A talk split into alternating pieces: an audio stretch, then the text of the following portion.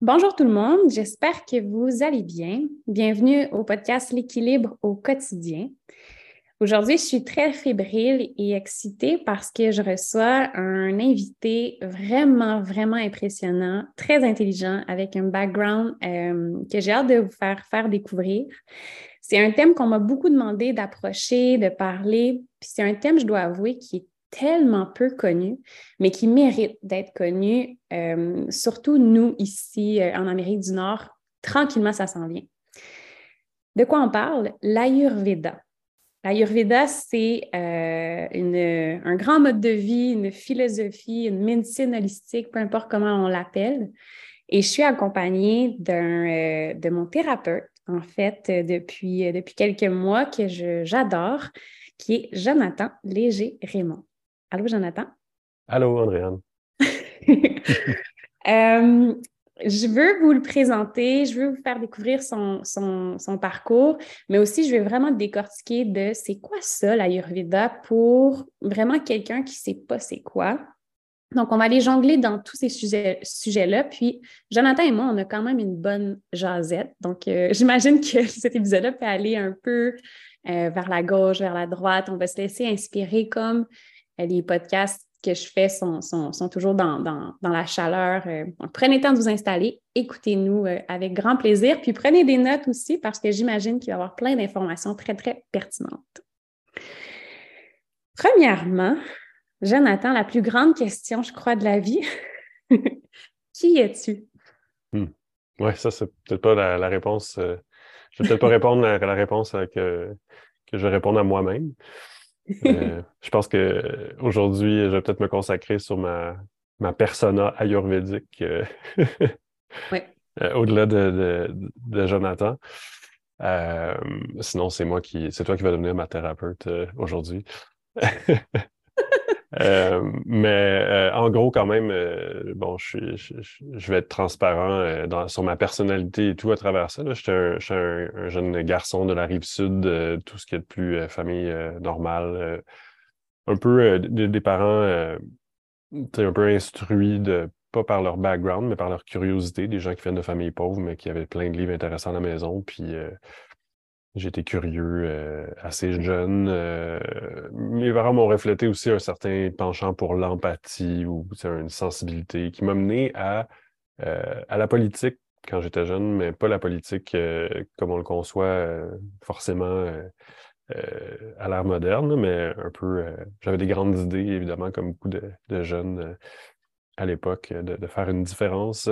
Euh, j'avais une capacité de comprendre les, peuples puis les, civilisations, puis j'avais l'impression qu'il manquait mmh. une troisième intelligence au-dessus de, bon, tu sais, euh, les rouges, les bleus, puis bon, c'est, euh, ben les rouges disent ça, puis c'est compréhensible, les, bleus disent ça, puis c'est compréhensible, mais on peut-tu arrêter de, bon. mais tout ça, j'ai compris que c'était pas, c'était pas pour moi parce que j'ai compris que j'étais un peu trop impatient, que j'avais un besoin de, de feedback aussi. De, de, je me disais, bon, euh, bon, je vous épargne un parcours, mais un jour, j'ai rencontré un, homme des services secrets au Canada puis, euh, pour peut-être faire son métier. Puis j'ai compris, lui, il avait travaillé pendant des dizaines d'années, puis d'un trait de crayon ben, ou d'un téléphone, mais l'accomplissement d'une vie qu'il avait fait, ben, il n'avait même pas eu des nouvelles de ça, puis il avait dû fermer la boîte, puis euh, le travail d'une vie avait été balayé, un contact qui avait réussi à établir des, des choses comme ça. Je me suis dit, moi, j'ai pas envie de, de travailler pendant 20 ans, puis à un moment donné, il y a une loi qui passe ou un, je sais pas, un truc vraiment. Habituellement, c'est des trucs assez poches en plus, assez plates, euh, qui se passent, puis là, ben, tout un travail est rayé de la carte. J'ai pas cette patience-là. J'ai pas cette. Euh, bon. Euh, et j'ai été exploré de par le monde, puis je me suis ramassé en Inde grâce à une personne que j'ai rencontrée récemment à nouveau, Robert Bérubé, qui est un, un initiateur, euh, un grand passionné de l'Inde, de l'Asie. C'est un, il y a une agence de voyage spécialisée dans le tourisme d'aventure, dans le tourisme authentique, d'aller contacter des vraies expériences, d'aller rencontrer des vraies personnes euh, dans, tous les pays, euh, un peu partout dans le monde. Fait lui, il m'a comme un peu réorienté vers l'Inde alors que j'avais un petit pécule en poche, puis bon, je m'en allais faire mon petit voyage de tour du monde, ben, mon grand voyage, c'est pas qu'un petit voyage j'avais une adresse euh, pour aller faire euh, le. J'allais traverser le Tibet illégalement à pied euh, à dos J'ai dit ça à Robert. Ouais, je devrais pas dire ça comme ça sur le podcast, mais bon, euh, ça fait 20 ans, là, ça va nous être pardonné. Euh, ben, c'est pas. J'étais prêt à, j'étais prêt à faire des, un grand voyage. Mais finalement, mm-hmm. sur la map monde, j'ai fait un espèce de petit rond là, euh, microscopique entre Cachemire, Ladakh, Himachal Pradesh, qui offre un beau kaléidoscope de monde musulman, monde bouddhiste, monde hindou. puis c'est là que j'ai découvert l'Ayurveda. Euh, j'ai aussi, j'avais un background en arts martiaux, j'avais un background en. Euh, ça m'avait ouvert les portes du cinéma parce que mon professeur d'arts martiaux était aussi dans le cinéma. Fait qu'il m'a, il m'a fait gagner un peu de sous. J'ai pu partir en voyage. Puis quand je suis revenu, j'ai un peu tout laissé, la, partie euh, politique, le, karaté. j'ai fait quelques films après, mais très peu. puis j'ai passé dans un volet. le yoga a pris le dessus sur le karaté, même si je continuais à pratiquer les sparages, comme je, comme je dirais, euh, puis avec quelques étirements. Donc, euh, ça a été un switch de vie à peu près vers 19-20 ans, euh, un peu étant sorti du nid. J'étais faire, un, faire un petit tour ailleurs, si, voir si j'y étais, et je me suis pas mal trouvé en Inde. J'ai pas mal mmh. trouvé validation, correspondance dans leur façon de vivre, dans leur civilisation. je suis devenu un indophile en fait. C'est peut-être une, une, des choses qui me définit le plus. Euh, j'ai pas l'air comme ça, mais je, je parle hindi assez bien. Euh, pas, ah couramment, pas couramment, mais assez bien. Je baragouine euh, une couple de langues indiennes aussi. Euh, je peux chanter Row Your Boat en Ladaki, par exemple. ça, tu as, 20 ans, là. Tu as 20 ans quand tu découvres l'Inde, quand tu découvres l'Ayurveda, et ça, on recule de. on va faire des calculs avec ton âge. 99-2000. OK. Fait ici, en Amérique du Nord, c'était zéro connu, l'Ayurveda. Non, c'était pas connu. L'Inde non plus. J'étais juste, juste, avant le switch. Juste avant. Il y a eu un switch dans les années 70, quelque chose, là, j'étais pas là. Où, bon, là, les Indiens. Euh, à cette époque-là, on pouvait arriver avec une voiture, un moteur sur le dessus de la voiture, puis on vivait huit vies en Inde de, Maharaja. Euh, bon, c'est l'Inde coloniale, un peu post-coloniale, euh, un peu vierge encore du tourisme. Après ça, il est arrivé les Beatles, machin, bon, puis d'autres mondes aussi, là. C'était pas juste eux autres, mais c'était symbolique d'une époque. Fait que ça l'a déviergé l'Inde d'une certaine façon, puis à l'Occident. Puis après ça, moi, quand je suis venu, j'ai vu tout un switch. le, premier voyage, puis tout de suite après, on est passé de. Il y avait deux sortes de voitures à toutes les coupes européennes de toutes les couleurs, euh, des, routes de terre à, des autoroutes. Euh. J'ai vu l'évolution des routes autour de Delhi, euh, des routes de terre. Aujourd'hui, c'est des, des méga échangeurs. Mm-hmm. J'ai vu l'arrivée du. Le, métro, c'est arrivé plus tard. J'ai vu un petit peu le switch entre l'ère moderne, puis.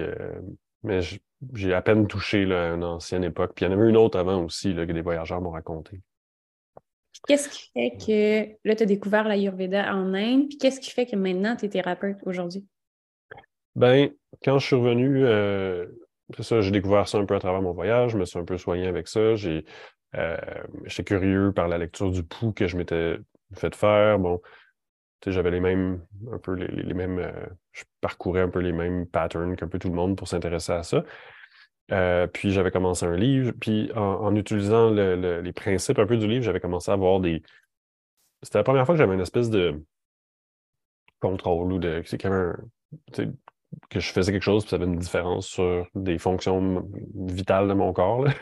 Euh, mmh. Normalement, c'était comme un peu euh, des trucs dans un magazine, puis ça fait pas grande différence. Puis là, je, commençais à toucher quelque chose que, ah, OK, ouais, là, je peux, je peux résorber une diarrhée chronique ou je sais pas quoi. Puis euh, en, changeant des mm-hmm. paramètres un peu étranges, que je me disais, ben, qu'est-ce que ça change que je mange euh, un peu plus lourd, un peu plus chaud? Euh, je comprenais pas vraiment le lien.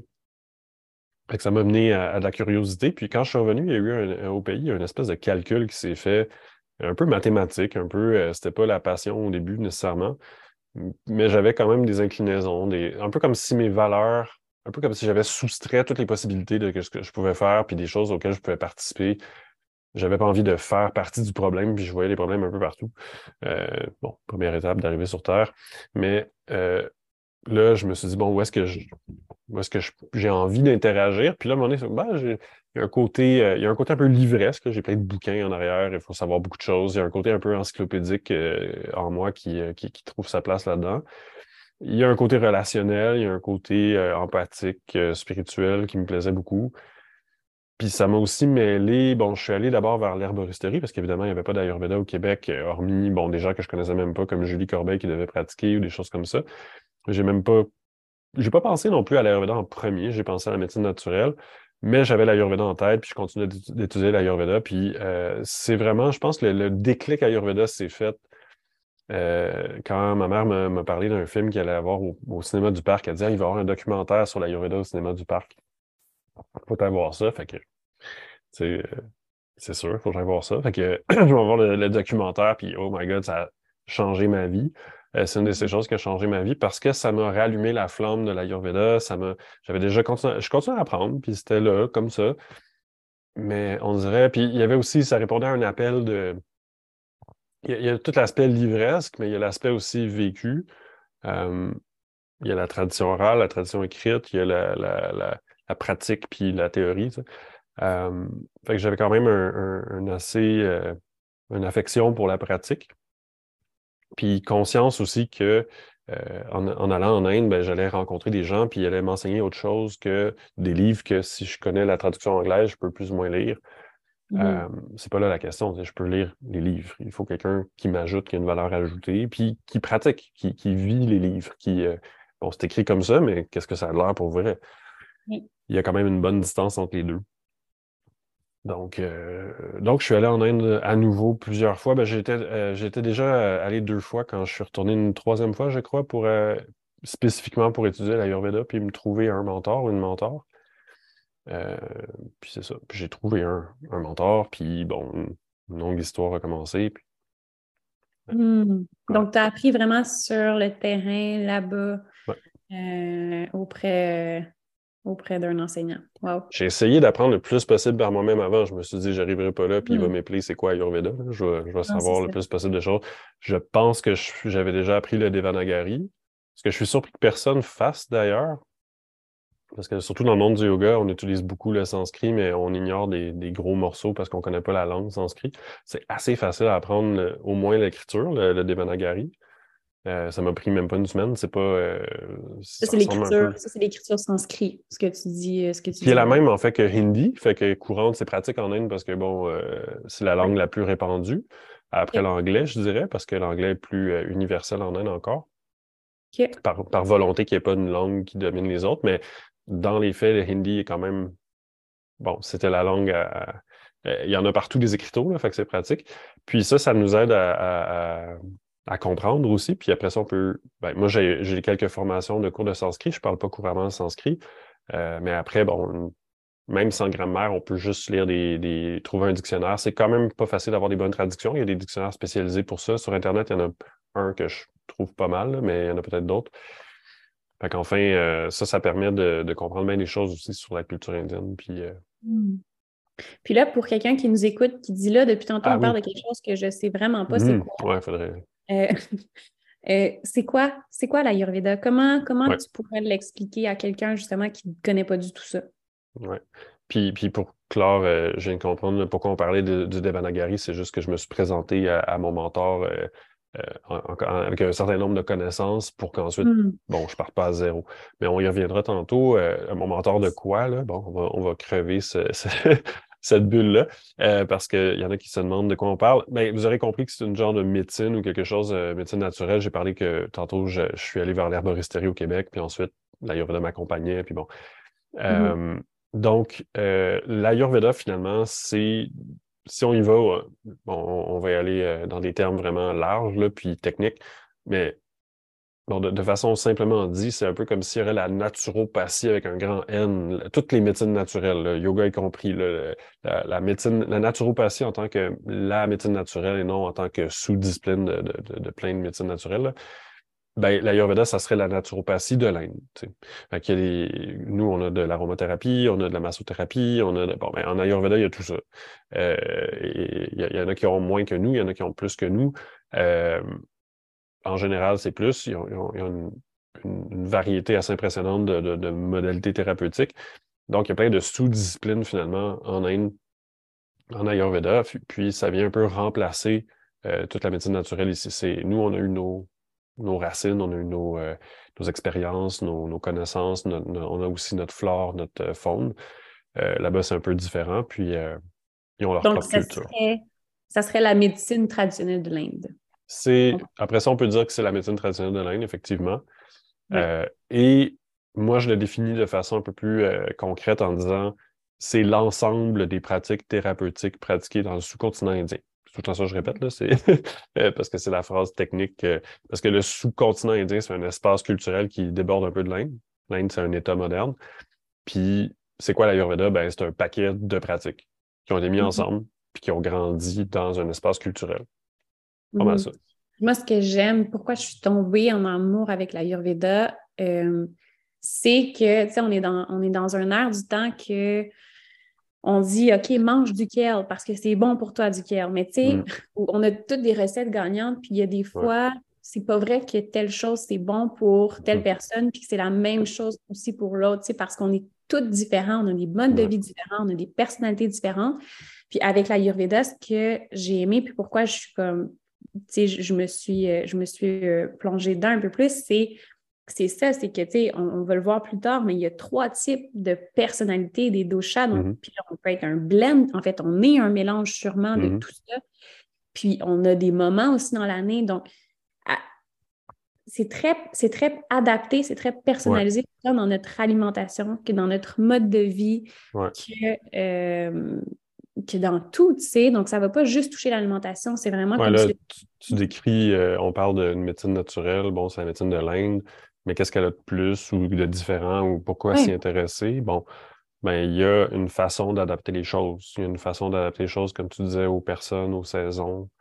Euh, donc, ça, c'est un aspect euh, où l'Ayurveda, il y a comme un mécanisme qui permet de le faire, puis mm-hmm. qui permet de relativiser les choses qu'on va dire, puis de puis dire oui, tout ça c'est bon, mais qu'est-ce qui serait mieux en ce moment? Ou, qu'est-ce qu'on peut espérer bon, puis bon pourquoi aussi, parce que souvent mm.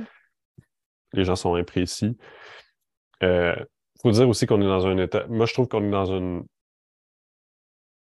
J'ai envie de parler de mots comme de chaos, de pornographie, de genre, on est dans un en. Inde, l'évolution de la médecine, s'est faite avec un plafonnement. Puis bon, je dirais que la médecine, elle, devrait évoluer plus en ce moment. Elle a plafonné un petit peu. Euh, on est dans une phase, mais ça se produit très lentement. Ici, on a, on a vécu euh, depuis le début du 18e siècle, c'est fou. la médecine a explosé. Puis en plus, les médecines naturelles qui ont été supprimées pendant longtemps ont vécu euh, d'autres étapes de, marginalisation avec ce qui est arrivé avec la Fondation, euh, Fondation Rockefeller, l'Institut Carnegie, la standardisation de la médecine aux, US qui est devenue un jour généralisé bon, dans toutes les, corporations puis tous les, gouvernements de, de l'Occident. Mais tout ça a créé un chamboulement, puis là, il y a une explosion, puis là, il y a Internet, puis là, il y a plein de monde qui, euh, bon, ont 25 ans, se font des jus verts, puis ils disent qu'ils sont en forme parce qu'ils boivent des jus verts, mais à 25 ans, tu es en forme que tu manges du ballonné ou des jus verts, honnêtement. Euh, puis c'est pas pour marginaliser ça non plus, mais là-dedans, il y a du bon, il y a du moins bon, mais on a accès à tellement d'affaires, c'est rendu un chaos. Puis moi, je trouve qu'Internet, c'est un. Puis il y, a beaucoup une abétisation aussi parce qu'on est dans du contenu rapide. Donc, il y a comme on cherche la phrase, le truc, le docteur un tel, la clé un tel, le système, je sais pas quoi. Mm-hmm. Et, je, suis, je suis rendu allergique à ça. Je veux dire, c'est comme trop sucré comme jus quand je bois ça. J'ai envie de, Mm-hmm. c'est comme, oh boy, non, non, euh, laisse faire, le docteur un tel a réinventé la roue hier. Mm-hmm. Euh, je pense que c'est que le mode de vie, il, est, il va tellement, le mode de vie pour, pour plusieurs est tellement rapide que c'est pour mm. ça qu'on cherche une phrase clé, on cherche mm. une, une, pilule magique parce qu'on disait, moi, tu sais, je veux pas trop faire d'efforts, puis là, ce qui paraît, ça, ça fonctionne, donc je vais le mm. faire.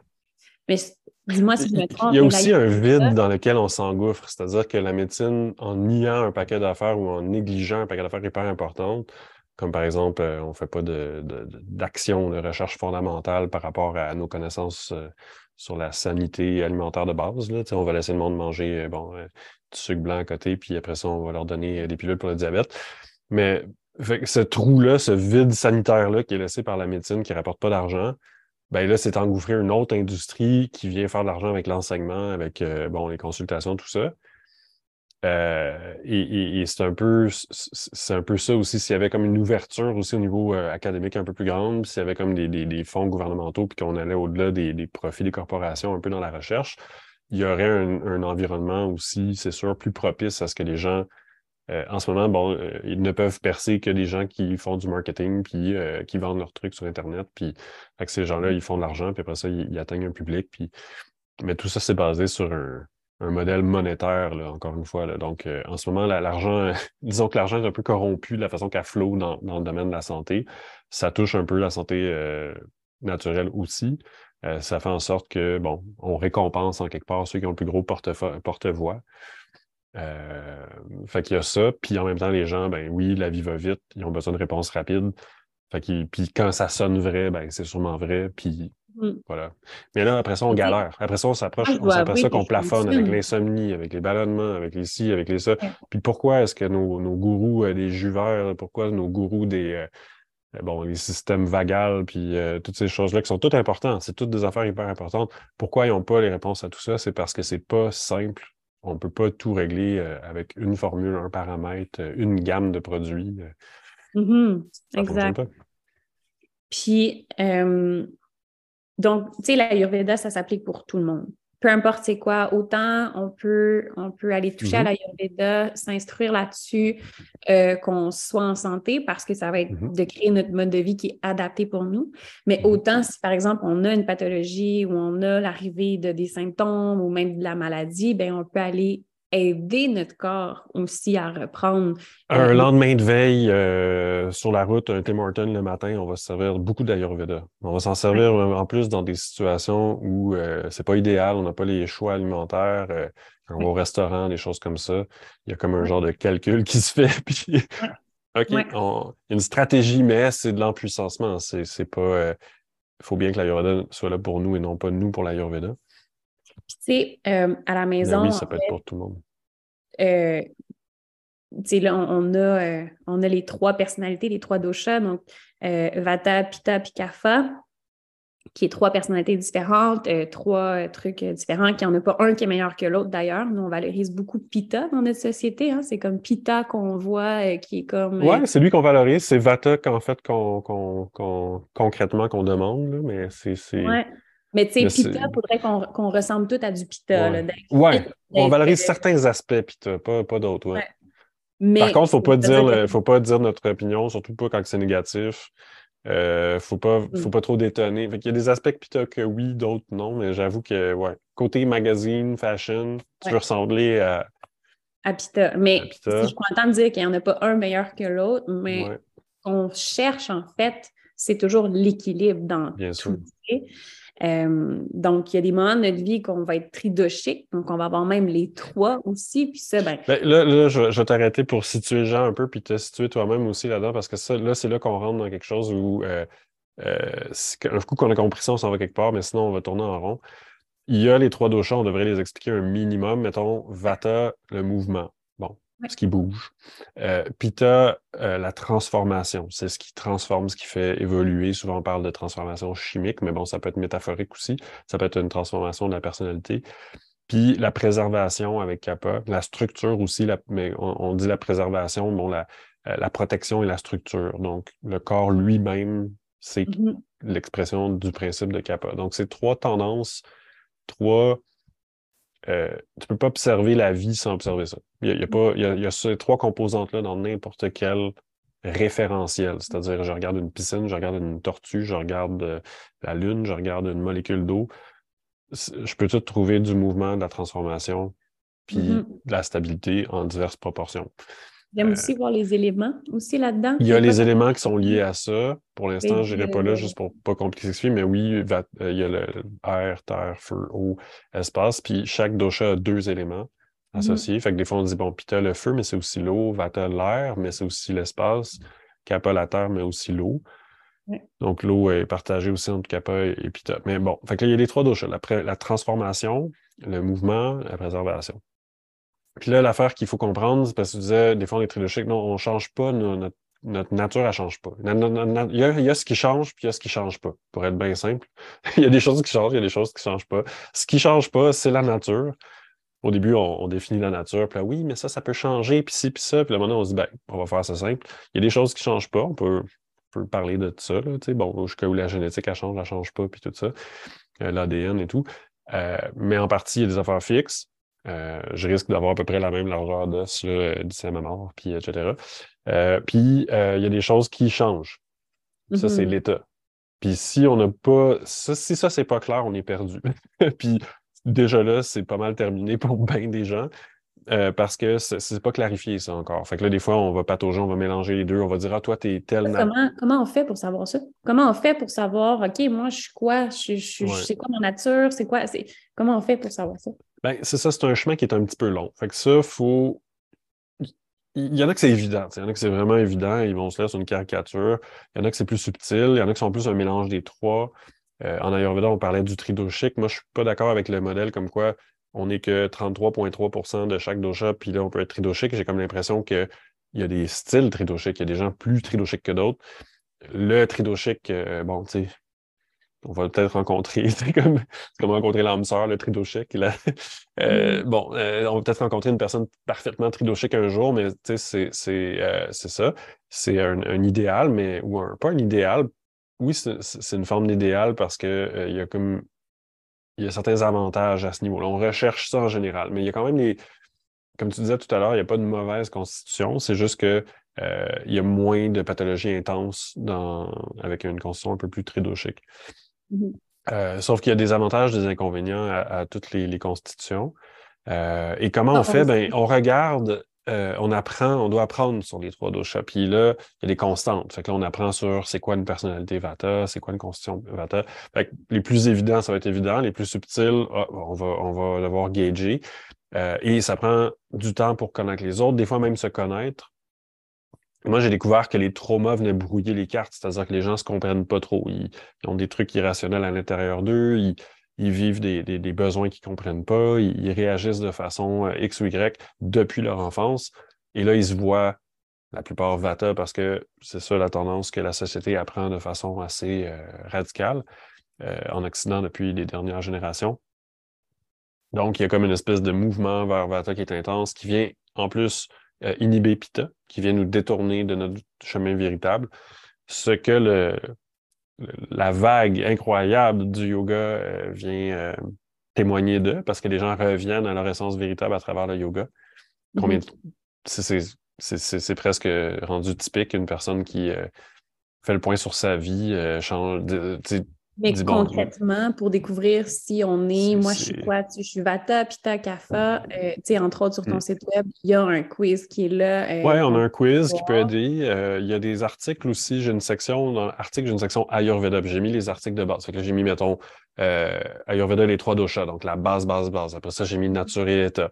Après ça, je suis plongé dans chaque dosha, les traumas avant pour venir un peu placer tout ça. Puis ensuite, chaque dosha un à un. Fait que déjà là, en je sais pas, une vingtaine de pages peut-être, euh, on a un modèle de base. Euh, la mm-hmm. plupart des livres de base vont vous parler de tout ça. Euh, assurez-vous aussi qu'on vous parle de, des gunas, on n'en parle pas assez. les gunas, c'est l'articulation entre les doshas et la réalité physique humaine concrète, c'est-à-dire la transformation, le mouvement, c'est un peu encore ésotérique, même si on peut un peu voir qu'il y a des choses qui bougent, il y a des choses qui ne bougent pas, ça reste quand même conceptuel. Mais chaud-froid, c'est aussi conceptuel, mais oui, tout d'un coup, ça devient un peu plus concret. Puis c'est des sensations euh, euh, qui bougent des choses dans notre corps, qui nous fait réagir euh, d'une façon ou d'une autre. Fait qu'il y a chaud-froid, lourd, léger. J'allais dire loin proche, mais c'est pas vrai, ça n'est pas Rugueux et doux. donc, il y a toutes sortes de posés comme ça, le sec, l'onctueux. Ça, c'est les gunas, les propriétés. Et ça, c'est avec ça qu'on va c'est là-dessus qu'on va jouer pour bouger les doshas. C'est-à-dire qu'il y en a qui bougent les doshas dans un sens, en les aggravant. Il y en a qui les apaisent à l'inverse. Mm-hmm. Et euh, ils ont tendance à se promener ensemble aussi. Par exemple, euh, euh, je ne sais pas, plus, plus c'est chaud, plus les choses deviennent un peu intenses. il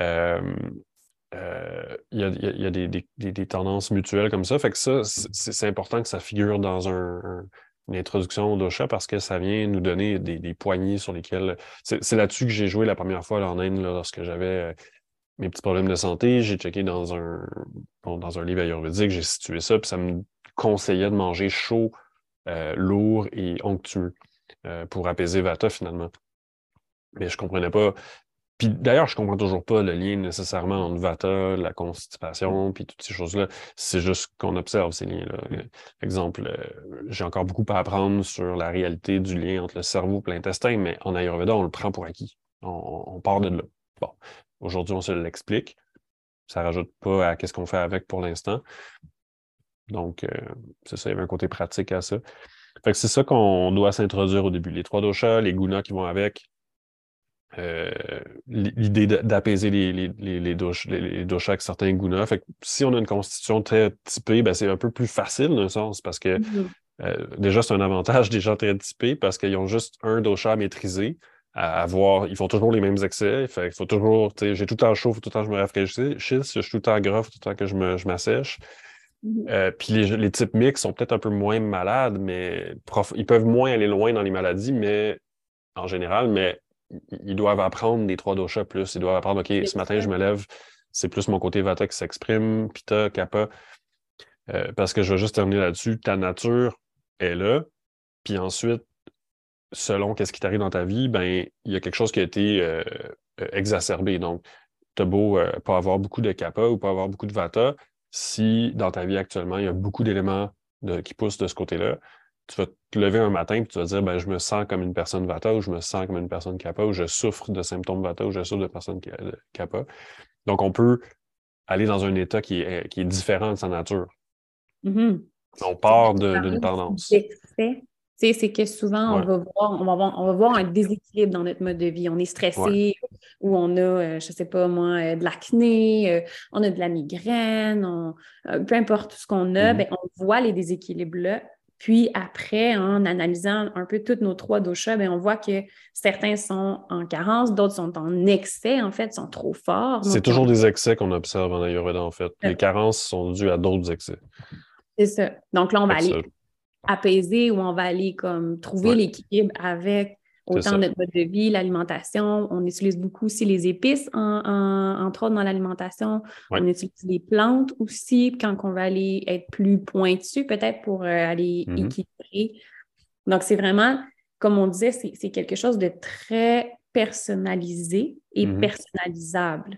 Donc, il faut se connaître, il faut euh, on devient, oui, on va, travailler avec un thérapeute, mais on devient nous-mêmes notre thérapeute parce que c'est nous-mêmes mhm. qu'on questionne de dire Ah, ben, ben comment je me sens aujourd'hui? Ce n'est mhm. C'est pas personne qui va nous le dire. C'est comme comment je me sens, euh, comment va ma digestion, comment, mhm. comment je me sens mentalement, comment ma peau est? Tout, tout, tout, tout ça. Donc, c'est vraiment de l'analyse de soi. Puis ça demande des années. Moi, je, je pense que c'est un chemin qu'il faut entreprendre parce que c'est pas du jour au lendemain qu'on comprend de quoi on parle quand on parle de chaud, donc tu veux, euh, comment l'appliquer, quelle quantité, comment ça se traduit, on peut en parler jusqu'à demain matin selon les circonstances. Euh, donc, je pense que c'est une chose de, lire un peu là-dessus, mais ensuite, il faut, faire le chemin, il faut, euh, faut l'expérimenter, il faut le rendre concret, il faut être capable de l'appliquer, il faut trouver le chemin pour que ce soit vrai en quelque part. sans non plus se, se, faire en quatre pour essayer de justifier ce qu'on dit en Ayurveda, mais faut y donner un peu la chance de fonctionner. Il faut, installer la chose. Euh, puis là, un coup qu'on vérifie et qu'on sent quelque chose, ben là, on touche. Ah, oh mon Dieu, je là, je l'ai vécu. J'avais tel problème, j'ai fait telle chose, puis ça marche. Ah bon, mm-hmm. c'est belle fun, ça. Puis là, bon, on recommence, puis on continue. Puis, puis là, on apprend mieux à se connaître. Puis euh, ça, ça, demande des années. Donc, quand les gens viennent voir un thérapeute, souvent, ils veulent apprendre et appliquer en même temps, moi, je suis toujours un peu partagé parce que je me dis, bon, apprendre, on peut le faire un peu en consultation, mais j'ai plus tendance à dire, ben, va prendre tel livre, va lire un peu, reviens-moi, à, donner des apprentissages on the side, puis progressivement faire, euh, prendre la thérapie que je fais avec la personne, puis des apprentissages, puis les faire merger ensemble dans l'horizon du temps. Euh, mais payer un prof euh, privé ça fait pas beaucoup de sens. c'est mieux d'aller lire des livres, prendre des cours. Fait les gens qui veulent. Euh, sinon, ce que, ce que le thérapeute peut faire, c'est apprendre exactement ce que tu as besoin de savoir. Juste, ce que tu as besoin de savoir. Et à travers ça, tu apprends la Yoruba un peu aussi, parce que c'est comme Ah, euh, bon, j'ai appris que là, j'étais tel dosha, telle affaire à tel niveau, telle affaire, là, il m'a donné ça pour telle affaire, puis euh, bon, là, ça n'a pas marché, là, on a essayé autre chose, que là, ça a marché, fait que là, ça veut dire que c'était bien ça, puis à la, fin de compte, on va avoir une espèce de, on peut pas dire ça, mais de diagnostic, c'est un mot réservé, mais on va avoir une espèce de, portrait où on va dire, euh, voici ce qui t'est arrivé, voici telle chose, puis là, on peut apprendre un ou deux cas de figure, qui sont souvent les mêmes qui se répètent de toute façon. Et ça, ça va peut-être faire Ah, ben, je suis curieux, j'aimerais ça savoir les autres cas de figure. Ça ne me concerne pas en ce moment, je suis pas, j'ai pas la diarrhée, je suis juste constipé. Je sais quoi faire quand je suis constipé, mais mettons, j'aurais la diarrhée, qu'est-ce qu'il faut que je fasse? bon. Donc là, on peut continuer les explorations. Mais mm-hmm. souvent, les gens essaient de tout faire en même temps, euh, de tout savoir, tout appliquer. Euh, puis là, c'est comme un. En fait, moi, c'est un défi de communication aussi pour ma part d'arriver et de dire aux gens, ben, voyez ça, c'est le parcours. Puis là, si tu passes vite de même, puis tu lis pas les panneaux du, musée, ben c'est sûr que tu sais, bon, tu faisais ouais, c'était bien beau, mais tu n'y apprendras pas grand-chose. Donc, ça prend, il faut s'y attarder. Puis c'est un peu plate à un moment donné parce que c'est comme. Je veux dire, il n'y a rien de bien excitant à s'appliquer de l'huile à tous les jours sur la peau puis de constater qu'elle est un peu moins sèche après cinq jours. Tu sais, c'est pas. C'est pas wow du tout. C'est l'inverse de wow. Wow, c'est ben là, prends des drogues, puis va voir le médecin, il va donner de quoi de wow, tu sais. Moi, c'est mm. l'inverse de wow. Moi, c'est faire pousser des trucs. Puis le wow, ben, c'est comme Wow, mes, mes concombres sont gros, genre ça fait tout l'été que j'ai cultivé, puis, puis à un moment donné, je les ai oubliés, puis à un moment donné, le concombre il a poussé, puis à un moment donné, je fais Wow, un concombre. Il est bien beau, mm. mon concombre. Ça, c'est mm-hmm. peut-être le moment. C'est de l'entretien, c'est un mode de vie aussi. C'est un mode de vie, une expérimentation, une persévérance. En allant vers le mode de vie, euh, j'ai envie de savoir pour euh, la population générale, monsieur, madame, tout le mhm. monde, peu importe on est quel dosha, c'est quoi les must à faire dans notre mode de vie qui serait ayurvédique, que ça serait des ajouts à faire, pas nécessairement de la suppression, mais vraiment de mhm. l'ajout dans notre mode de vie qui nous amènerait tous vers un semblant, un début d'équilibre? Bien, je vais nommer rapidement ceux qui sont évidents parce que l'Ayurveda aussi constate cette importance, cette évidence-là, c'est bien dormir, 7 heures la moyenne de sommeil en ce moment, 9,5 dans les années 50, je répète à tout le monde. Donc, dormir plus, personne dort assez. Euh, on dort juste à peine qu'est-ce qu'il faut, puis on se lève, puis on part, puis à long terme, ça nous rattrape. Euh, au fil de décennies, je parle de long terme. Ensuite, il y a l'alimentation, bien sûr, la qualité de l'alimentation, la quantité. Euh, on dépasse souvent dans nos sociétés, on dépasse un peu trop, fait qu'on mange trop. On a accès à trop de nourriture, puis à tout, puis euh, bon, ça va servir de compensation pour euh, notre manque de bonheur. Nourriture, j'imagine que c'est pas des trucs transformés. J'imagine que Oui, quand je parle de qualité, c'est ça que j'implique. C'est ça, c'est des, aliments entiers le plus possible. Oui, ben, en Ayurveda, il ne mentionne pas parce que c'était un non-sens dans cette époque-là, ça n'existait pas des aliments non entiers. Euh, mais il mentionne bien sûr des, notions de qualité, de, qualité des sols, même à l'époque, ça c'était un enjeu. Tu sais, il pouvait avoir des sols empoisonnés ou faibles ou pauvres, euh, des sols plus riches. Euh, donc, on parle de, Donc, les évidences, les choses que tout le monde sait déjà, que tout le monde qui s'intéresse à la médecine naturelle moindrement va savoir. Fait que ça, c'est central. Là-dessus, il ne rajoute rien c'est qu'après ça, il y a d'autres choses qui vont rajouter qui, euh, qui vont être intéressantes. Puis c'est dans la compilation de toutes ces choses-là que ça vient, euh, que ça, ça une somme. Euh, exemple, le gratte-langue. Bon, le hmm. gratte-langue, c'est une pratique. Je pourrais dire que ça ne change pas grand-chose, honnêtement. C'est bon pour l'hygiène buccale, ça évite. Mais bon, mais le point est que quand tu grattes la langue puis tu enlèves ce que tu enlèves le matin, puis peut-être des fois le soir avant de te coucher, tu veux juste pas avaler ou avoir ça dans la bouche. C'est tout. Fait grattez-vous la langue avec un gratte-langue, puis j'ai pas besoin de vous donner d'autres arguments que votre gratte-langue va vous parler. vous allez voir une espèce de sludge dégueu, euh, un dépôt mm-hmm. que, bon, on, sûrement pas ce que je donnerais à manger à mes enfants, là, fait que c'est sûrement pas si génial que je mange ça. Euh, donc, euh, mais en même temps, est-ce que ça va changer ma vie? Peut-être pas. Mais c'est un, une petite pierre dans la bascule. Ensuite, il y a les huiles aussi qu'on connaît moins ici. Euh, les huiles, ça, c'est le gros. C'est à la fois la grande force pour l'Ayurveda et notre grande faiblesse. Pour l'hydratation, notamment les gens qui ont toujours la, gorge sèche, prendre des, des cuillerées d'huile à jeun, c'est une, clé. Hmm. Écoute, ça a changé la vie de personnes. Des fois, ça en était ridicule. Une simple gorgée d'huile végétale. Puis c'est pas l'huile végétale de je sais pas, de la fleur de je sais pas quoi dans le fin fond de, de, quelque part. je l'avais dit à la personne, ben, à la personne à qui je pense que ça a changé sa vie, je lui avais dit ben, n'importe quelle huile végétale, une huile végétale de qualité, euh, préférablement plus grasse. Donc, en fait, il y a des préférences, mais c'est des préférences parmi un paquet de bons choix. Euh, mm-hmm. Mais César, avocat fonctionne bien, par exemple. À coup de cuillerée à soupe, là, une le matin, une le soir, des choses comme ça. ça a changé les vies au niveau de la constipation, au niveau de la sécheresse buccale. Euh, l'hydratation de la peau avec les huiles aussi, au lieu d'utiliser des crèmes euh, commerciales. Toujours une chose, je vais me permettre un petit conseil moralisateur. Là. Euh, puis je me fais prendre encore aujourd'hui. Laissez faire les étiquettes. C'est dur, les étiquettes vous sautent dans le visage, vous arrachent les yeux. Lisez les ingrédients. Tout le temps, tout le mm-hmm. temps, tout le temps, tout le temps, tout le temps les ingrédients. Puis les crèmes que vous achetez, là, allez voir, vous allez identifier plusieurs. Il y a des noms compliqués des fois. Bon, c'est juste des extraits végétaux. Bon, c'est pas mes, mes, substances favorites quand c'est trop déconstruit, mais euh, il y en a plein que c'est des, des, trucs, vous allez voir sur Internet en faisant une seule recherche, vous allez voir que c'est toxique, mais vous allez voir au moins deux, trois sortes d'alcool dans les crèmes. Ça, ça assèche la peau. on n'a pas besoin nécessairement de la forme crème. On peut utiliser des huiles pures. Euh, la crème, c'est juste plus commode que l'huile.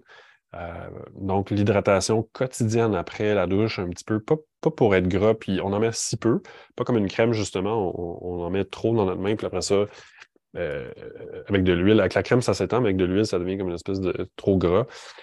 Donc, on veut pouvoir mettre ses vêtements après sans, s'inquiéter. Mais cette petite oléation-là quotidienne va aider beaucoup les soins de la peau, surtout chez les, gens plus type vata, plus sec, ou les gens vieillissants aussi, que la peau euh, amincit aussi sa fesse par de son eau. Euh, donc, l'hydratation, c'est pas juste boire de l'eau, c'est aussi l'huile, par exemple. Ça, c'est un gros morceau. Juste, je pense à nous, là, au Québec, entre autres. C'est juste l'automne, l'hiver, avec le, changement de température, notre chauffage qu'on porte. C'est rare les personnes qui n'ont pas la peau sèche là, à avec le changement de, de, chauffage. Le chauffage, puis pendant l'hiver ça fait vraiment du bien de juste rajouter ça, ce rituel-là, de, de, huiler notre corps. Puis on dirait que ça fait, moi je le fais, puis ça fait partie de, mon hygiène de dire, ben je peux mm. pas prendre ma douche si je fais pas ça. Après, on, on, dirait que ma douche n'est pas terminée, mon, mon, mon, mon rituel n'est pas terminé. C'est ça, elle n'est pas terminé. Au même ça pourrait être avant de se coucher aussi. Ou, euh, ouais. Tu peux mettre une huile essentielle que tu aimes dans ton huile, ou il y a des huiles ayurvédiques aussi qui incorporent des plantes médicinales. Ouais. Donc, c'est ouais, bien ça. Mais c'est tout. Ça, c'est pas l'Ayurveda, mais c'est toutes des petites choses. L'Ayurveda, c'est la façon de penser, c'est la façon de voir les choses. Puis ensuite, l'Inde a plein de suggestions à nous proposer, puis il y en a certaines qui sont nouvelles, euh, des perspectives intéressantes. Euh, mais l'Ayurveda, c'est la logique qui est derrière ça. on n'est pas plus ayurvédique parce qu'on suit avec une huile ayurvédique ou on prend un gratte-langue. Euh, on est ayurvédique parce qu'on c'est reconnaître les forces qui nous dominent. Il y, en a qui sont plus ayurvédiques sans faire l'ayurveda parce qu'ils comprennent instinctivement. Il y a vraiment quand même euh, notre, notre feeling, puis l'ayurveda, c'est supposé aller ensemble. Des fois, l'ayurveda va nous pointer quelque chose, puis c'est dur des fois de ton feeling quand tu manges 20 ingrédients au fil d'une semaine. Tu sais plus qu'est-ce qui fait quoi. Bon, c'est très dur, puis on veut avoir l'expérience de milliers d'années de millions d'humains qui ont vécu des expériences, puis que, y a des. la mise en commun de ce savoir-là, ça nous permet d'avancer énormément. Puis ça nous permet de nous pointer, euh, exemple, euh, quand on connaît un peu qu'est-ce qui fait réagir, on peut dire ben, c'est peut-être le gluten, c'est peut-être le lactose, c'est peut-être euh, les pois chiches que tu n'as pas fait tremper puis germer. On, on, arrive à trouver plus vite la source. Puis au lieu de recommencer toujours à zéro, l'expérience, il faut le faire aussi, il faut recommencer à zéro pour et par soi-même, mais on peut bénéficier, je veux dire, c'est quand même pratique de bénéficier un petit peu du savoir qui a été là, euh, qui a été mm-hmm. bâti. Euh, puis si on veut vraiment s'adresser aux trucs naturels, ben, l'Ayurveda est une bonne adresse parce que les autres, ils ont eu 6000 euh, ans d'histoire continue, une mm. culture qui a toujours resté forte, qui a toujours. Donc, puis ils ont créé une langue commune qui est l'Ayurveda. C'est ça leur force. La médecine chinoise aussi a fait ça, c'est qu'ils ont créé un langage qui a permis de fédérer toutes les approches médicinales ensemble. C'est ça qu'on n'a pas. C'est ça qui fait que la médecine amérindienne, par exemple, va disparaître. Euh, c'est ça qui fait qu'il y a des médecines en Inde qui disparaissent. Euh, c'est qu'ils n'ont pas le langage commun. Donc, c'est toujours des personnes dans des coins, des, des endroits, tu sais, qui ont des lignées très étroites, puis autour d'eux, ils font bénéficier leur truc, mais à un moment donné, ils s'éteignent ou ils réussissent plus à poursuivre la lignée. Euh, c'est les meilleurs souvent. c'est ces médecins-là, c'est ceux qui disparaissent, c'est les meilleurs. Mais la vient un peu essayer de récupérer tout ça, puis standardiser, on espère l'utiliser dans le bon terme, pas niveler tout par la base, mais s'inspirer de toutes ces, sources-là de connaissances. Au début, mm. on crée une espèce de OK, si on est sûr de ça, après ça, bon, on explore plus de choses. Mais je m'égare, tu sais, euh, il y avait aussi une chose que je voulais répondre par rapport à ta question du quotidien, c'est l'exfoliation que, je trouve importante aussi à mentionner. Euh, l'application, euh, utiliser un petit gant exfoliant, pas, pas le gant de crin forcément très très fort, à part les gens qui ont les peaux les plus épaisses, mais est-ce que tu recommandes enlever la peau morte, c'est important. Du, du marque de café, ça le ferais-tu? Euh, ouais. Une façon écologique de récupérer mon café. c'est pas trop, je pense pas que c'est trop abrasif. Mais je ne le mets pas dans mon euh, visage. Je le mets euh, sur mon, sur mon corps. Mon visage. Je pense qu'il faut le sentir. Il faut y aller de façon à ce que la peau ne soit pas irritée, euh, qu'on puisse le faire jour après jour.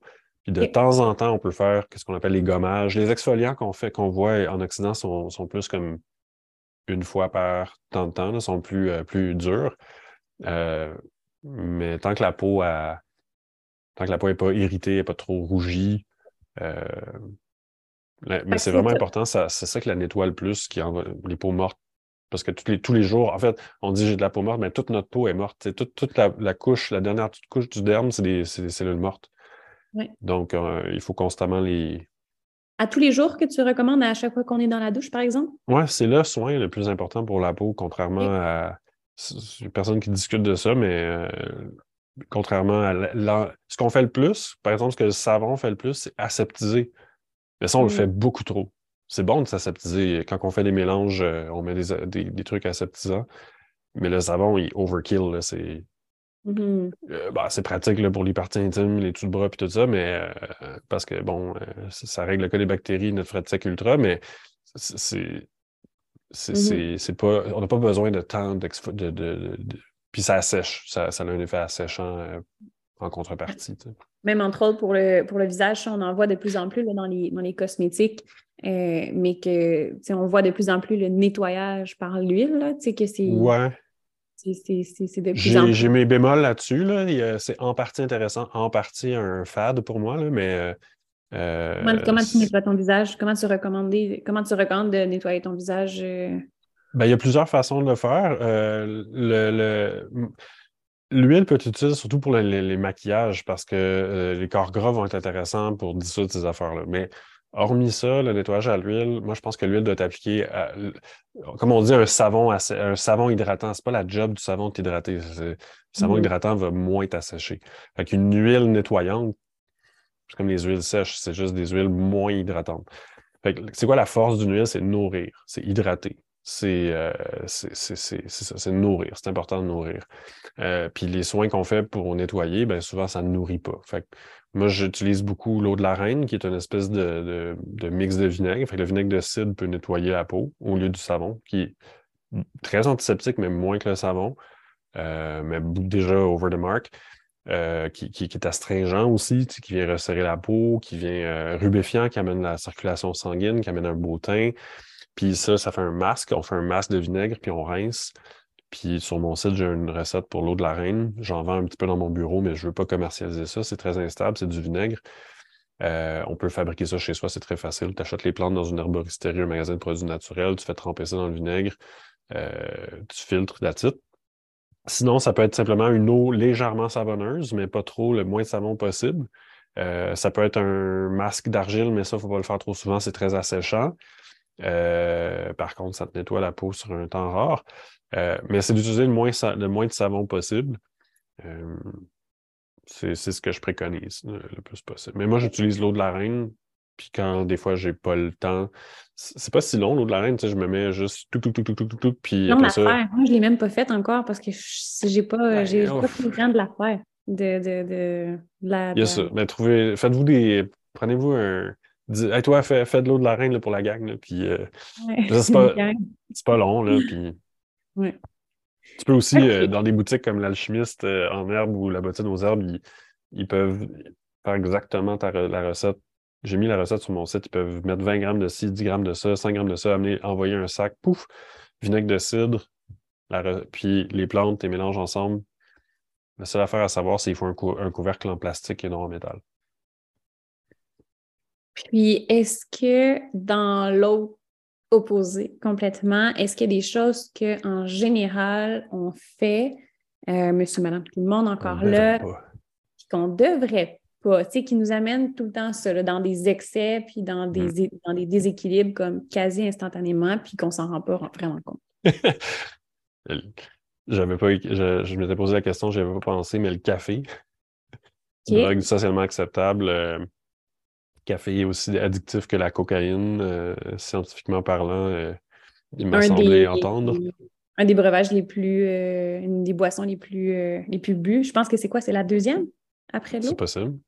Oui. C'est possible. En, haut plus que le thé même, ça se pourrait. Le thé n'est pas beaucoup bien mieux, fait que ça nous coupe notre appétit. On, ça déséquilibre la flore intestinale, c'est acidifiant, c'est vrai pour les, deux. Le thé, euh, un peu moins, mais c'est vrai aussi. Euh, certains même plus, dépendamment des réactions. Euh, fait qu'il y a ça qu'il faut faire attention, qu'on sous-estime souvent. le mélanger des fruits au repas, c'est encore, même si c'est un concept qui était quand même assez répandu en nutrition quand j'étais jeune, c'est pas encore compris souvent. cuire le miel aussi. On ne devrait jamais chauffer le miel en haut de 70 degrés Celsius ou si peu. Euh, donc, des recettes où le miel cuit, ça ne devrait pas. Euh, c'est pas la fin du monde, mais ça tord un peu les protéines du miel, puis ça les modifie, fait que ça les rend, ça fait un peu comme du miel trans là, versus des gras trans. Euh, je ne sais pas si on peut dire ça qu'une protéine, mais c'est ça que ça, ça, ça tord la protéine du miel. puis aussi, un autre grand fléau, c'est les religions alimentaires. C'est les, mmh. Moi, j'ai rien contre. je veux manger cru, vegan, quoi que ce soit, mais mais à un moment donné, il faut être ouvert à, plusieurs. Il y a plusieurs façons d'être en santé. L'Ayurveda n'a pas préconisé une chose plus qu'une autre. Il y a le principe de Ahimsa qui est mis en valeur en Inde par rapport à la non-violence, mais manger de la viande, c'est pas non plus. Euh, ça va pas non plus nécessairement en faire. C'est ton truc. C'est. Euh, L'Ayurveda dit les pour et les contre des choses, mais donc, il y a un défi. Pour moi, si on ne sait pas c'est quoi les avantages et les inconvénients des ingrédients, on tombe dans, souvent dans une dichotomie de bons aliments, de mauvais aliments. Pour moi, les mmh. seuls mauvais aliments, c'est des choses comme du sucre blanc ou de la farine blanche ou des, trucs qu'on n'a pas besoin. On peut avoir des farines complètes, on peut avoir des sucres entiers, bon, à moins qu'on veuille faire un gâteau blanc comme neige. Donc, il y a des choses qui sont carrément ou des trucs qui sont euh, de mauvaise qualité ou pollués. Je veux dire, ça, c'est juste mauvais mais c'est pas la, nature de l'ingrédient. Le sucre en soi n'est pas mauvais. on, meurt si on vit pas, si on consomme pas du glucose à chaque instant de notre vie. Euh, mais en bonne proportion, puis entier, puis puis, puis, il y a des avantages et des inconvénients. Donc, c'est sûr qu'en Ayurveda, c'était souvent vanté parce que dans, à l'époque, les gens mangeaient, euh, avaient plus tendance à moins manger qu'aujourd'hui. Il y avait moins de nourriture qu'aujourd'hui. donc, c'était important de, manger des petits desserts euh, pour essayer de, de garder euh, notre chair. C'était, c'est pour ça qu'à l'époque, bon, les grands-mères étaient contents qu'on avait un peu les joues rondes parce que c'était la peur de maigrir, la peur de manquer de nourriture, la peur de. Euh, donc la perspective a changé aujourd'hui. on est comme. On a tellement de nourriture que là, on n'a plus faim, puis le tas de sucre à côté. Puis bon, c'est sûr que dans ce contexte-là, c'est mmh. autre chose. Donc, c'est d'avoir une rigidité par rapport aux, règles, puis d'avoir des paramètres uniques, d'essayer de tout ramener à un paramètre unique. C'est complètement anti-ayurvédique. Euh, il y a des paramètres plus pesants que d'autres. Chez certains individus plus que d'autres, ça va être cohérent d'après leur nature ayurvédique, mais il n'y a pas de paramètres qui s'appliquent à tous. Puis je pense qu'il y a plusieurs façons de vivre une diète ayurvédique, par exemple. Euh, on pourrait être un, manger majoritairement cru. Puis si on, est capable d'accepter un, espèce de 10-20 de, de, divergence parfois, puis quand c'est des trucs vraiment euh, plus spirituels, du genre pour la vie ou des choses comme ça, moi je suis avant, j'étais strictement végétarien. Maintenant, je suis largement végétarien euh, depuis 20 ans. Euh, que je pratique pendant, je dirais, une douzaine d'années, j'étais assez strict. ici, ben, il y a certains cas où on va des fois pousser la note un peu parce que les gens sont malades ou des choses comme ça, mais il y a des versions végétariennes de toutes les recettes ayurvédiques.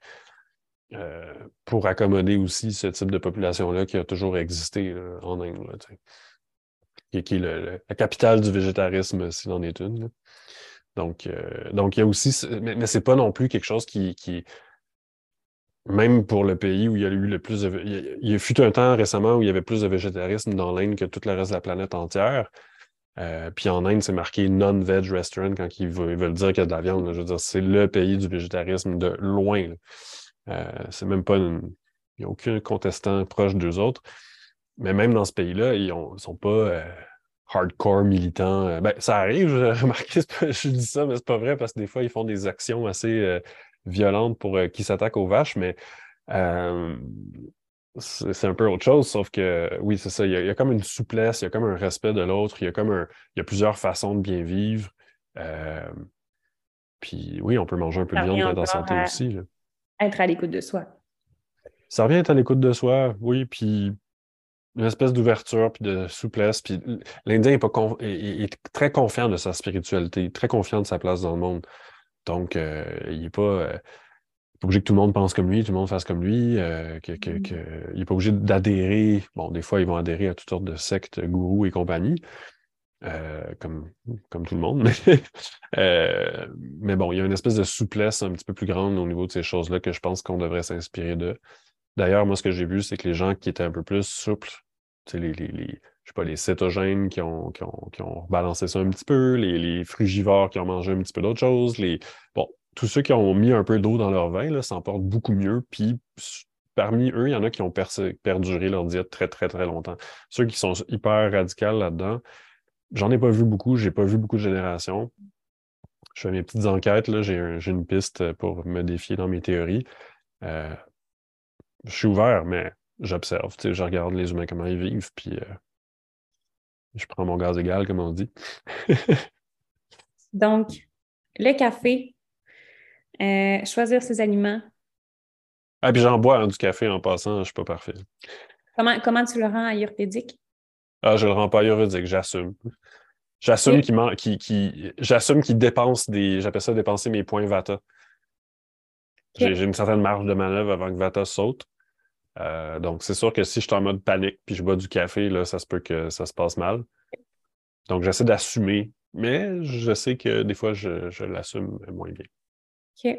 Euh, Julie, euh, justement, Corbeil, elle, a disait de rendre euh, ça un petit peu plus digeste, la cardamome, ouais, sur ton, café. oui. Ça rajoute un petit goût. C'est un plus, c'est un plus. Tant que les gens ne font pas Ah ben là, maintenant que j'ai mis de la cardamome, puis ça aussi, je trouve qu'en Ayurveda, euh, ça aide un peu, pardon. Une autre, euh, j'avais une autre thérapeute dans, le passé, puis elle m'avait dit ici, on cuisine énormément avec du sel et du sucre. C'est ça, nous, nos deux ingrédients pour donner du goût à mm. nos. Euh, et du gras, évidemment, mais pour donner du goût à nos, à nos ah recettes. Puis avec l'Ayurveda, ben c'est. C'est pas ça, ces deux ingrédients-là, c'est vraiment mm-hmm. d'aller utiliser les herbes, les épices qui, Mm-hmm. qui, chaque plat est vraiment comme un goût différent, mais aussi, on le sait, les épices, c'est des plantes, c'est des herbes, donc ben ils vont avoir des propriétés pour notre corps. Donc, c'est beaucoup plus digeste, puis c'est comme ça qu'on devrait mm-hmm. rajouter de la saveur dans nos, dans nos repas. Comme le reste de la planète le fait, d'ailleurs. Il n'y a que les Occidentaux pour manger aussi flat. Euh, les, les, Européens de l'Est mettent du carvi dans le pain, mettent de la cardamome, mettent du fenugrec, mettent de la cardamome dans les biscuits. Euh, fait que les. En fait, nous, l'Occident, on est coupé de nos racines, c'est pas compliqué. Quand les gens viennent me voir, si tu viens pas de l'Occident, tu es ouvert à la médecine naturelle parce que tu as une grand-mère qui faisait des trucs, que tu viennes du Mexique, que tu viennes, euh, même les, Bulgares, les Hongrois, les. Euh, donc, Europe de l'Est, partout ailleurs que l'Europe de l'Ouest, puis l'Amérique du Nord. C'est pas compliqué. Probablement l'Australie, c'est pareil. Euh, la bouffe est un peu flat, mais partout ailleurs, en Amérique du Sud, la, nourriture est très épicée, pas juste en piment fort. Il y a toutes sortes de saveurs. Pas mmh toujours partout, là, mais euh, c'est plus répandu. Ça reste une culture un peu européenne aussi euh, avec les, Espagnols qui sont venus là. Mais, euh, mais l'Afrique, c'est plein de saveurs. Le, Donc, c'est beaucoup l'Occident, c'est beaucoup centré sur l'Occident par des raisons culturelles, géographiques même, de ne pas avoir accès aux épices. donc, nous, ici, on a accès aux épices. On est, un peu, on est un peu une exception. On a accès aux épices. Donc, je pense Mhm. que quand on, on parlait tantôt de dire, OK, moi, j'aimerais savoir, ah, ben, je suis quoi, moi? Est-ce que je suis Pita, Vata, Kapha? Est-ce que je peux, je peux me reconnaître dans les ouvrages que je vais lire ou que je vais, m'in- que, que je vais aller m'informer dans les excès que j'ai? Mais après, comment je peux juste modifier mon Mhm. alimentation d'une manière que c'est juste d'ajouter pour rendre ça comme doux puis durable? Ben, ça va être d'ajouter des épices qui sont Ouais. euh, euh, qui, qui, qui, qui fit avec moi, qui fit avec Ouais. Pour m'apaiser, pour m'équilibrer aussi. Ouais, puis ça, euh, j'ai des ressources. J'ai une section, à- il y avait la section dans l'article euh, Ayurveda, puis il y a une section alimentation où là, je parle plus de bon, les trois doshas avec l'alimentation. Euh, ça s'articule avec les saveurs à ce moment-là. On revient avec les gunas, surtout le chaud, le froid, le lourd, le léger, le sec, l'onctueux. Ça, c'est les plus importants. Facile à maîtriser, ça. Super facile à maîtriser. Euh, je suis plus vata, il faut que je mange plus chaud. Euh, je suis plus pitta, il faut que je mange plus frais. Je suis plus kapha, il faut que je mange plus léger. da, da, da. Puis je peux y aller. J'ai mes tendances générales, ma nature. Puis j'ai mes tendances particulières. J'ai comme, OK, ben, d'habitude, je suis comme ça, mais là, cette semaine, voyons, j'ai fait plein d'exercices, puis je me reconnais plus, euh, je mange différemment. Donc, la, la Ayurveda me permet de faire, bon, quand j'étais dans ma track euh, kappa, ben, ça se passait comme ça. Puis là, oups, là, c'est rendu tel dosha qui domine. Ma nature me dit c'est quoi ma tendance générale. Oui. Dans la particularité du moment, ben, il peut y avoir des changements.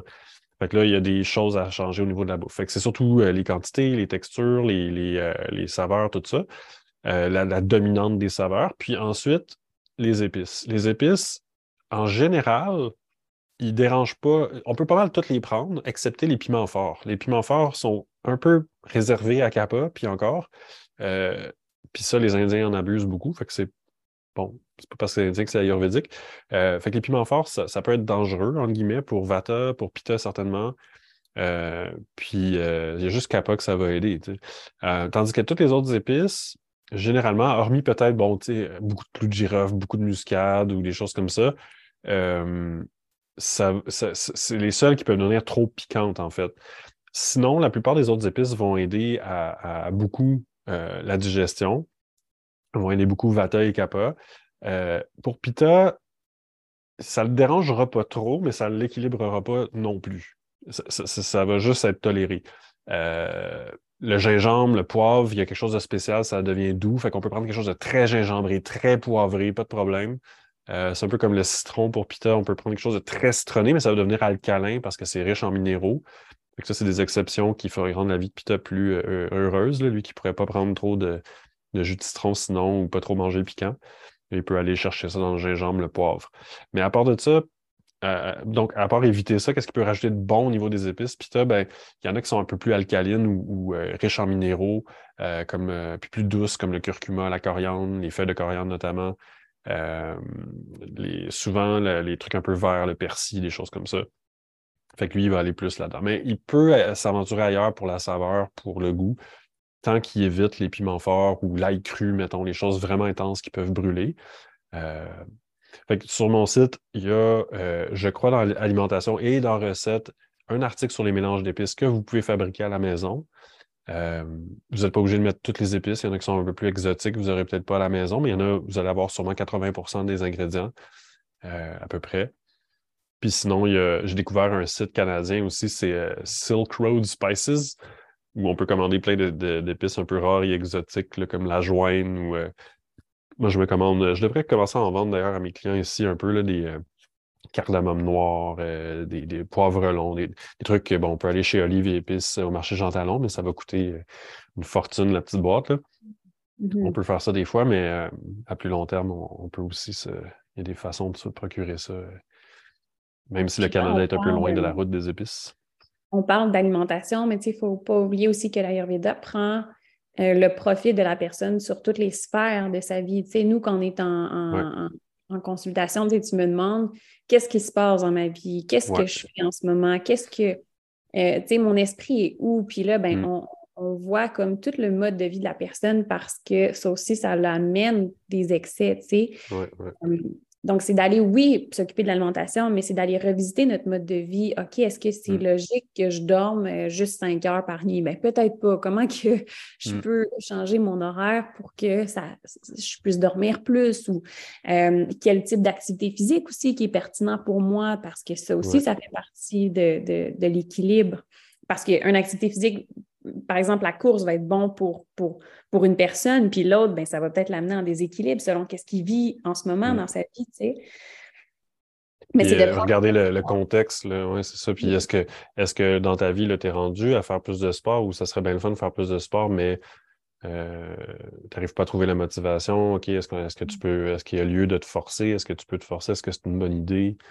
Euh, As-tu des mm-hmm. enfants à la maison à t'occuper? C'est quoi, c'est quoi ta vie? C'est quoi qui t'a apporté? Parce que c'est bien beau euh, fixer des objectifs idéaux, mais l'idée, à un moment donné, c'est pour ça que je dis que des fois, la yoga, c'est plate d'une certaine façon. Il faut revenir à quelque chose qui est plate à la fin parce que finalement, c'est plate de changer son, son, heure de coucher d'une demi-heure puis de se dire ah, à la fin de la semaine, je vais gagner 3,5 heures de sommeil. Mais c'est c'est fun quand tu regardes la, la, la, tactique générale. Tu sais, quand tu dis OK, là, j'arrive à mieux dormir, puis ma vie est meilleure, puis elle feel meilleure, puis je suis plus heureuse. Là, c'est wow. Mais c'est plein de petites affaires plates qui sont pas wow, mais que tout ensemble, puis c'est ça, la Yoruba qui vu tout coordonner ça, on peut dire Hey, euh, tu vois-tu qu'avec ton couple, tu vis du Vata, à ton travail, tu vis du Vata, chez vous, tu vis du Vata, puis dans ta bouffe, tu vis du Vata, ben, on, a bien des places où couper, c'est pas pire. Fait des fois, ça nous permet de constater ou de dire euh, Ah ben là, on a fait des efforts là, mais ça marche pas. Mais c'est pas parce que les efforts étaient pas bons, c'est parce qu'il y a autre chose qui est venu gâcher. Mm-hmm. Euh, des fois, mm-hmm. dans la digestion, c'est souvent est-ce que la dynamique digestive est dominée par les émotions ou la bouffe? Mm. Puis dans mes clients, c'est souvent les émotions parce qu'ils ont résolu la bouffe déjà. Parce que mes mm. clients sont avertis souvent, ils ont déjà des thérapeutes, euh, je suis souvent une dixième sa ligne. Fait que la plupart de mes clients ont déjà pas mal coupé le gluten, le lactose, machin, puis là, ils savent plus couper, fait qu'ils se disent, la Yoruba va me dire quoi couper de plus. Puis des fois, c'est vrai, mais d'autres fois, c'est plus comme, non, moi, je prendrais le problème vraiment dans un autre angle. puis mm, souvent, c'est psycho-émotif parce que c'est ce qui reste à régler, puis... Euh, puis on n'a pas fait le lien. Puis justement, parce que quand tu dois voir ton nutritionniste, puis ton psychologue, puis ton médecin, ben eux autres sont chacun dans leur camp. Puis moi, je regarde tout, je suis comme, voyons donc, tu as des ballonnements, mais tu vis dans la peur puis le stress. Bon, la Yoruba dit Vata, une des premières choses qui arrivent en déséquilibre, c'est des ballonnements. Vata, c'est le système nerveux, c'est le colon. C'est tellement implicite qu'il n'y a aucune explication. C'est juste les premiers éléments de l'arbre de Vata. C'est imbriqué ensemble. Oui. Puis après ça, la science nous offre des kilomètres d'explications pour euh, expliquer ça en ce moment. Oui. Non, c'est vraiment intéressant, tu sais, de prendre la personne dans, dans, dans tout ce qu'elle est, dans toutes les sphères. Puis, euh, puis ça, c'est, que ça change aussi, tu sais, selon les mm-hmm. saisons, selon les étapes de notre vie. C'est ça. Euh, ouais. c'est un enjeu pour moi de faire ça pour la personne, mais ça, ça me demande tout mon petit change c'est comme un, violoniste qui jouerait une pièce vraiment difficile.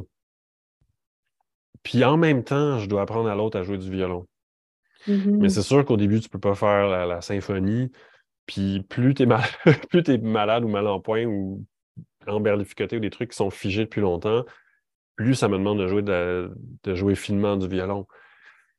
Fait que c'est important. Puis ça, c'est un enjeu pour moi de faire comprendre aux gens comme, OK, jusque où moi je te guide, mais en bout de ligne, on veut que tu sois autonome aussi. Mais là, c'est quoi l'urgence? Puis c'est quoi qu'on accepte de faire? Puis c'est quoi qu'on fait en ce moment? Est-ce qu'on travaille sur ton, ta problématique?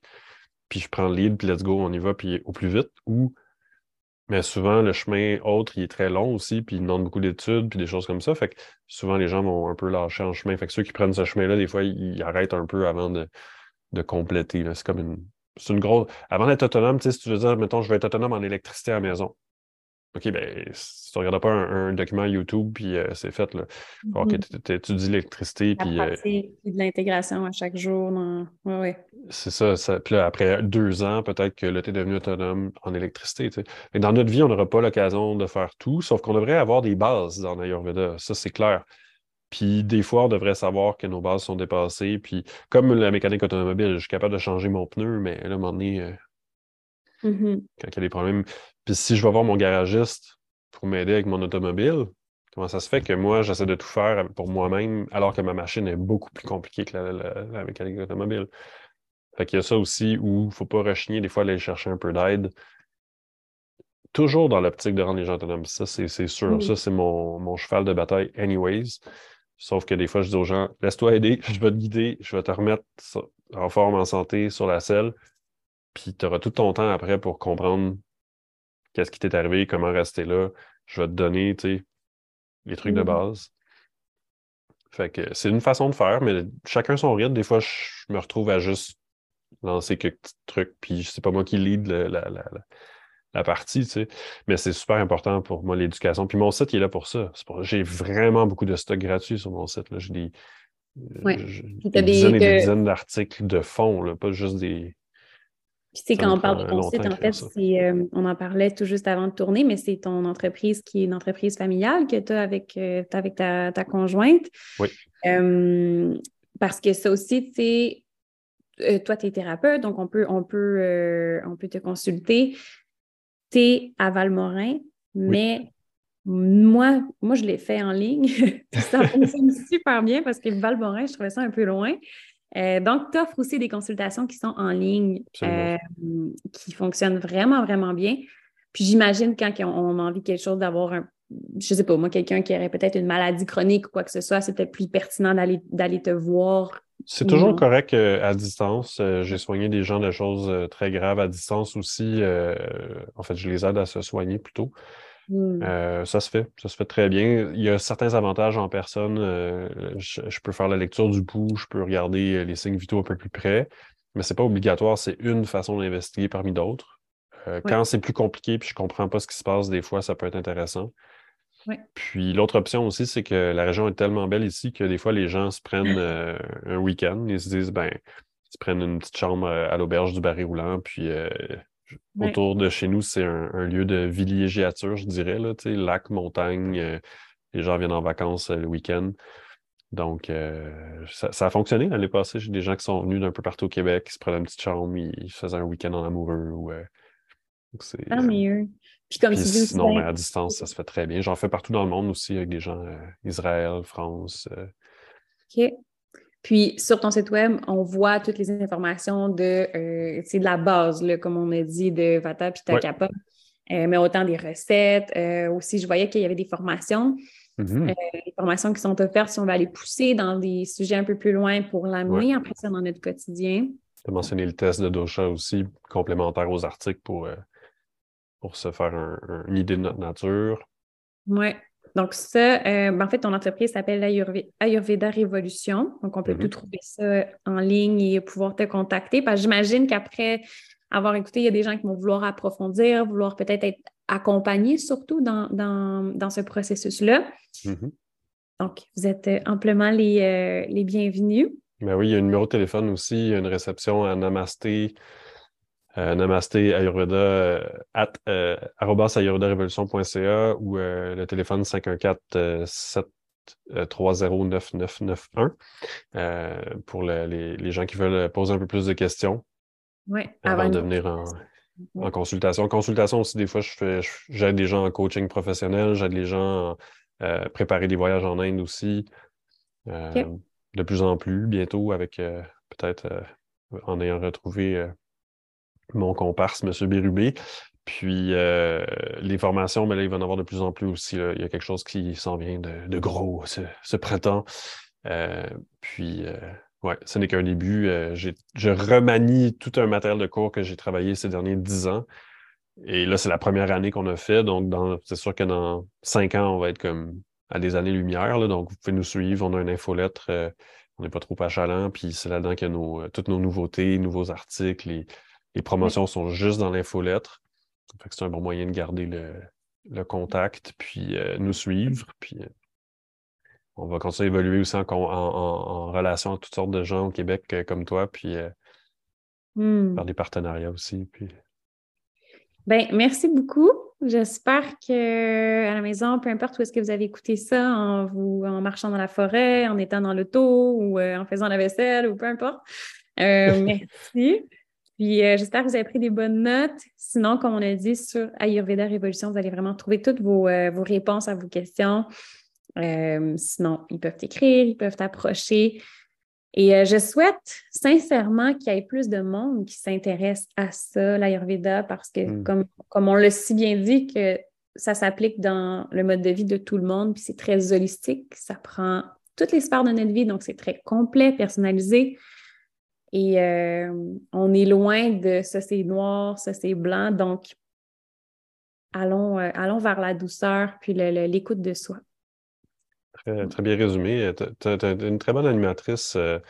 Adrienne, c'est un, autre. Je ne sais pas si tu l'exploitais à fond, mais c'est un rôle que tu peux très bien prendre. Ben, merci beaucoup.